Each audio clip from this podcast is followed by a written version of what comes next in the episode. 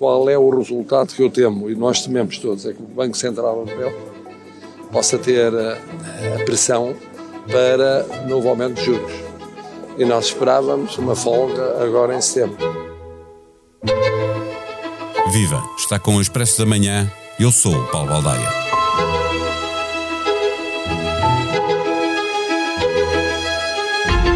No Banco Central Europeu há mais falcões que pombas e essa realidade pesa na altura de decidir o que fazer no combate a uma inflação que continua longe do objetivo dos 2% na zona euro. Mas talvez existam agora mais razões para fazer uma pausa na subida das taxas de juro de referência. Não há um caminho muito evidente e não é certo que o pico da taxa de juros já tenha sido atingido.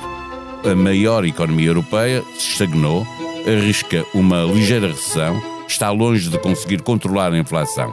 A realidade sobre a evolução dos preços não é, no entanto, uniforme em toda a zona euro e isso também significa que as decisões do BCE impactam de forma diferente em cada país. Mas os objetivos do Banco Central Europeu são apenas manter os preços estáveis e o dinheiro seguro nos bancos garantir crescimento económico não faz parte das suas tarefas. Chegamos a uma encruzilhada e a comparação com os Estados Unidos também mostra que ainda há caminho para fazer. Neste episódio, conversamos com o professor da LSI, também colunista do Expresso, Ricardo Reis. O Expresso da Manhã tem o patrocínio do AGE, tudo o que os jovens precisam para o dia a dia. Uma conta neutra em carbono com menor impacto no ambiente, cartões em PVC reciclado e uma app para abrir e gerir a conta de forma 100% digital. Saiba mais em bancobpi.pt. Banco BPI, Grupo CaixaBank, registado junto do Banco de Portugal, sob o número 10. Viva Ricardo Reis. O Banco Central Europeu está numa encruzilhada, no sentido em que pode ter tantos bons motivos para fazer mais uma subida ligeira das taxas de referência, como tem bons motivos para fazer uma pausa. Precisamente, estamos numa altura em que duas pessoas razoáveis, olhando para os dados e olhando para as prioridades e o mandato do Banco Central Europeu, pode argumentar quer de uma forma, quer de outra. De um lado, podemos ver, por exemplo, o artigo de Mário Centurion há uma semana como sendo o extremo das pombas, o extremo de não só não devíamos subir, como as tantas devíamos começar a cortar as taxas de juros muito rapidamente. Do outro lado, tens, por exemplo, o governador do Banco Central da Holanda, que acha que devemos subir pelo menos mais uns 50 ou 75 pontos base, ou 0,75%. Uh, isto porquê? Porque depois de uma altura em que o Banco Central Europeu, de facto, se atrasou e falhou na leitura dos dados, uh, no final de 2021, início de 2022, e porque depois, nos últimos nove meses, esteve a recuperar, eh, estamos agora a entrar numa terceira fase em que já estamos na altura certa ou não, tendo em conta a queda da inflação, a inflação está a cair, está a cair tão depressa como devia, vamos voltar aos 2% tão depressa quanto desejaríamos, há diferentes preferências acerca disso, há diferentes avaliações acerca da força da economia e, sobretudo, da persistência da inflação. Olhando para a maior economia europeia, a taxa de inflação na Alemanha continua alta, mas a economia está estagnada, a entrar mesmo numa recessão uh, ligeira.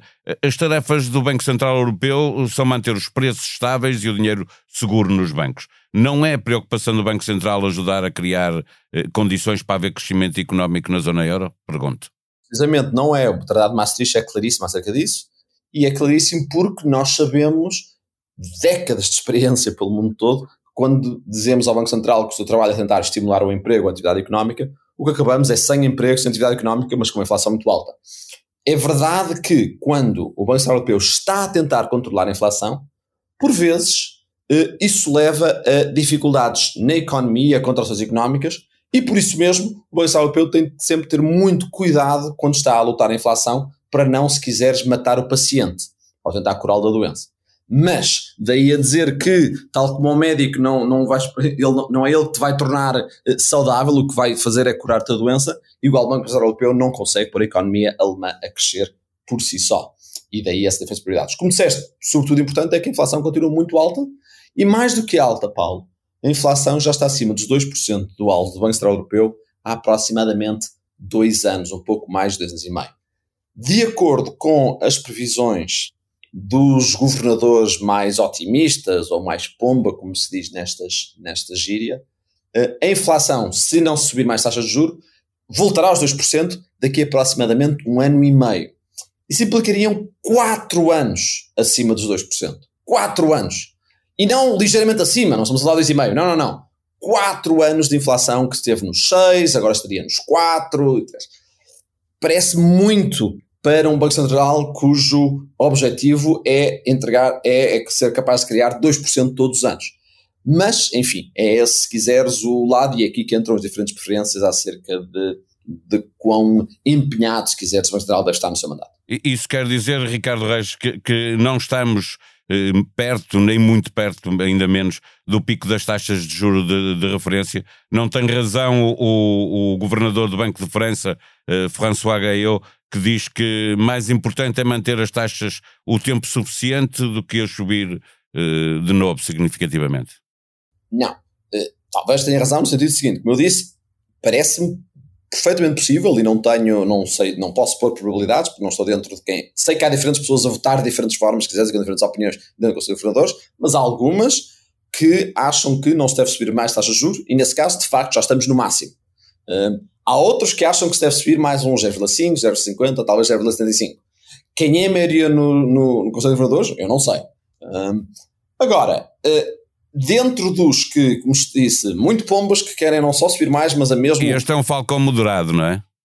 Há um ponto médio, que é o que tu referiste do discurso do governador do Banco de França, que é eh, não subimos mais, mas anunciaríamos, se quiseres, no, no fim da reunião da quinta-feira, que não vamos subir mais, mas vamos mantê-las onde estão durante muito mais tempo do que dizem as pombas. Não durante três meses, mas seis meses, um ano ou até mais. Repara que, em teoria e em princípio, isso teria o mesmo impacto nas taxas de juros de longo prazo ou nas taxas de juros da habitação, que as pessoas querem saber, que subir mais agora para depois cortar mais cedo. Portanto, essa, isso é o que se chama o forward guidance e foi uma forma de fazer política que dominou entre 2015 e 2020 na Banco Central Europeu, que era, em vez de cortar mais taxas de juros, dizer não, não, vão ficar baixas durante mais tempo. Aqui seria o oposto, em vez de subir mais, vão subir altos mais tempo. A experiência com esse forward guidance entre 2015 e 2020 não foi muito boa, ou seja, não teve o mesmo efeito, uh, um certo consenso que não tem o mesmo efeito de dizer que sim, daqui a seis meses eu não vou, eu vou mantê-las altas, do subi-las logo agora. Sobretudo numa altura em que a credibilidade do Banco Central Europeu está um pouco abaixo do que estava antes, tendo em conta que a inflação esteve tão alta, não sei se apoiaste muito nessa forward guidance, em promessas do que vais fazer daqui a nove meses será tão eficaz quanto subir mais. Mas pelo menos essa é uma, é uma posição intermédia e talvez seja de facto a que vai ganhar eh, nas discussões da quinta-feira. Eh, regressando uh, à Alemanha, é muito falada estagflação, que é uma combinação de inflação elevada, crescimento nulo e aumento de desemprego. Verifica-se na Alemanha ou a taxa de desemprego tem subido ligeiramente, mas mantém-se abaixo dos 6%, uh, afasta esse cenário? Não se verifica ainda ainda não temos uma recessão muito grande. A Alemanha nem sequer entrou em recessão ano passado e este ano está lá, talvez, volta de 0%, enfim. Agora, vamos, vamos, esperar, vamos esperar por daqui a 3 ou 6 meses. Não nos podemos esquecer que os cenários de estagflação, quando surgem em economias bem geridas, em, com bancos centrais que se comportam bem e fazem as coisas certas, surgem, podem surgir da mesma quando tens um enorme choque de oferta, um enorme choque de aumento dos custos de produção num país que leva a que de facto produza menos e ao mesmo tempo os preços subam. Ora, é precisamente isso que aconteceu com o choque russo a uma economia alemã que era altamente dependente, de uma forma que hoje, provavelmente, os, alemães, não provavelmente, os alemães hoje percebem que foi responsável, e daí a queda de popularidade abrupta da, da senhora Merkel, uh, por ter tornado o país altamente dependente do gás russo e que implicou que tem agora um choque que pode de facto causar uma estagflação. Daí também repara que, da perspectiva alemã, eh, nos anos 70, quando aconteceu algo semelhante com os choques petrolíferos, o Bundesbank manteve a inflação estável nos 2, 3%, ao contrário de praticamente todos os outros países europeus, e eles tiveram uma recessão, mas não estagflação. E daí a insatisfação alemã com o Banco Central Europeu ter deixado a inflação subir agora, e daí o facto de os alemães, que até são os que, voltando à tua pergunta inicial, poderiam querer estimular mais a economia, são neste momento os, os, mais falcões de todos, os que querem acima de tudo controlar a inflação, precisamente porque eles tiveram sucesso com isso nos anos 70, evitaram esta inflação, tiveram uma recessão talvez mais profunda do que não teriam, mas uma recessão curta nos anos 70 e não quer agora que se cometa o erro que se cometeram nas, nas outras economias avançadas, incluindo Portugal, França e outras, de ter uma recessão muito mais alongada, bem que menos profunda, e que veio com a inflação muito alta. E portanto aí voltamos, se quiseres, à tua pergunta inicial. A inflação na zona euro continua alta, mas ela não é eh, nem de perto nem de longe igual em todos os países está perto do objetivo dos 2%, ou até abaixo em alguns países e bem acima noutros. Nos últimos dias em Portugal, ouvimos, e já falou sobre isso neste episódio, falar muito do sistema rotativo de votação no Banco Central Europeu. Mário Centeno vai votar agora, não votou no último. O, governo do Banco, o governador do Banco Central da Alemanha votou e agora não vota. Quantos são falcões, quantos são pombas? Em que é que estas duas realidades, inflação muito diferente nos diversos países do euro e sistema rotativo de votação, impacta na decisão que o Banco Central Europeu vier a tomar? Em princípio, não deveria impactar. Quando o Mário Centeno se senta no Conselho de Governadores, ele está a fazer política monetária não para Portugal, não tendo em conta a inflação em Portugal, mas para a inflação na zona euro, até porque as ferramentas que ele está a usar eh, e, e, nas quais está a votar são ferramentas que afetam a zona euro como um todo. A razão para termos um representante de cada país não é para ele fazer política de acordo com esse país, antes ele trazer informações desse país que depois façam decisões para todo. Agora, isto é em teoria, se quiseres, ou em princípio. É isso que dita o Tratado de Maastricht. Na realidade, até que ponto é que cada governador, com certeza, uh, tem mais presente a situação do seu país, mesmo quando vota, é quase como inevitabilidade, embora uma que, novamente, ele devia estar a combater ativamente no seu cérebro. Por isso, com certeza que uh, tem alguma influência na prática, e está, os estudos sobre esses padrões de votação em diferentes bancos centrais mostram que essa influência está lá sempre presente, essa influência nacionalista, se quiseres, ou, ou enviesada pelo lado nacional. Repara, no entanto, que no Banco Central Europeu, eh, há uma, para combater precisamente isso, há uma tradição de decisões por consenso, em vez de simplesmente de votação de maioria, de forma a tentar evitar que hajam essas clivagens muito apertadas. Mas é precisamente nestas alturas de viragem muito grandes que esses consensos uh, são, digamos que. Mais difíceis de conseguir. Mais, Finalmente, a inevitável comparação com o que se passa no outro lado do Atlântico. Desvalorização do euro face ao dólar de 1,7% desde junho, ao risco aqui de uma inflação importada. No segundo trimestre, os Estados Unidos tiveram um crescimento de 2,6% e uma inflação de 3,2%, enquanto a zona euro se ficou por um crescimento de 0,5% e a inflação nos 5,3%. É a demonstração de que o Banco Central Europeu eh, demorou a reagir à inflação, leu mal a sua caracterização e agora corre atrás do prejuízo? Não, porque o, o Reserva Federal também esteve atrasado em 2021. É a demonstração, no entanto, que o Banco Central, um, por um lado, nós tivemos um choque nos preços de gás que os Estados Unidos não tiveram, portanto a nossa economia vai ter sempre de se portar, se quiseres, pior que os Estados Unidos. Aliás, os Estados Unidos, relembra-se, exportam energia através do petróleo e do petróleo de xisto. Portanto, estes choques de energia são um choque positivo para os Estados Unidos, são um choque muitíssimo negativo para a Europa em termos económicos. Portanto, essa diferença de performance económica, imediatamente vem Agora, em relação à desvalorização do euro, não nos podemos esquecer que as taxas de juro nos Estados Unidos estão entre os 5,5% e os 5,5%. E nos Estados Unidos discute-se se de facto vai haver mais uma ou duas subidas, enquanto o Banco Central Europeu tem taxas de juros entre os 3,75% e os 4,25% e já estamos a falar, como dizias, as pombas a dizer não, não, não, já é muito, já é muito, já é muito.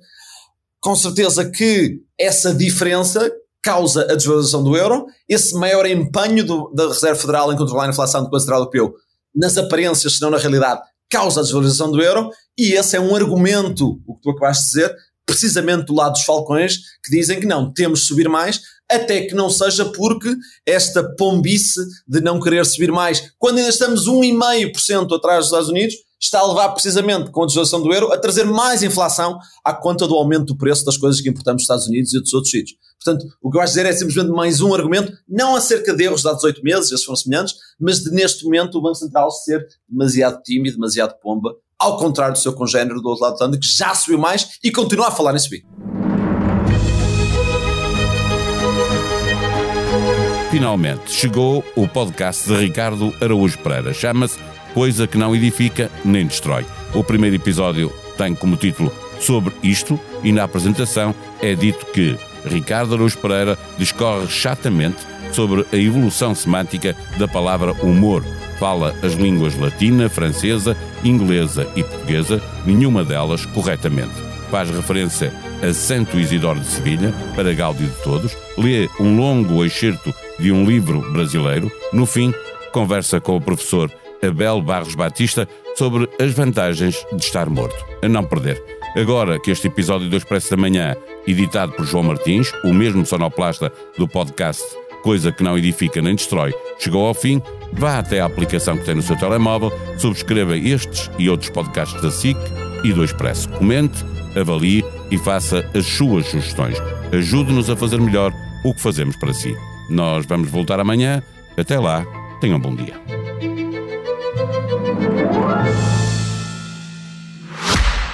O Expresso da Manhã tem o patrocínio do AGE, tudo o que os jovens precisam para o dia a dia. Uma conta neutra em carbono com menor impacto no ambiente, cartões em PVC reciclado e uma app para abrir e gerir a conta de forma 100% digital. Saiba mais em bancobpi.pt. Banco BPI, Grupo CaixaBank, registado junto do Banco de Portugal, sob o número 10.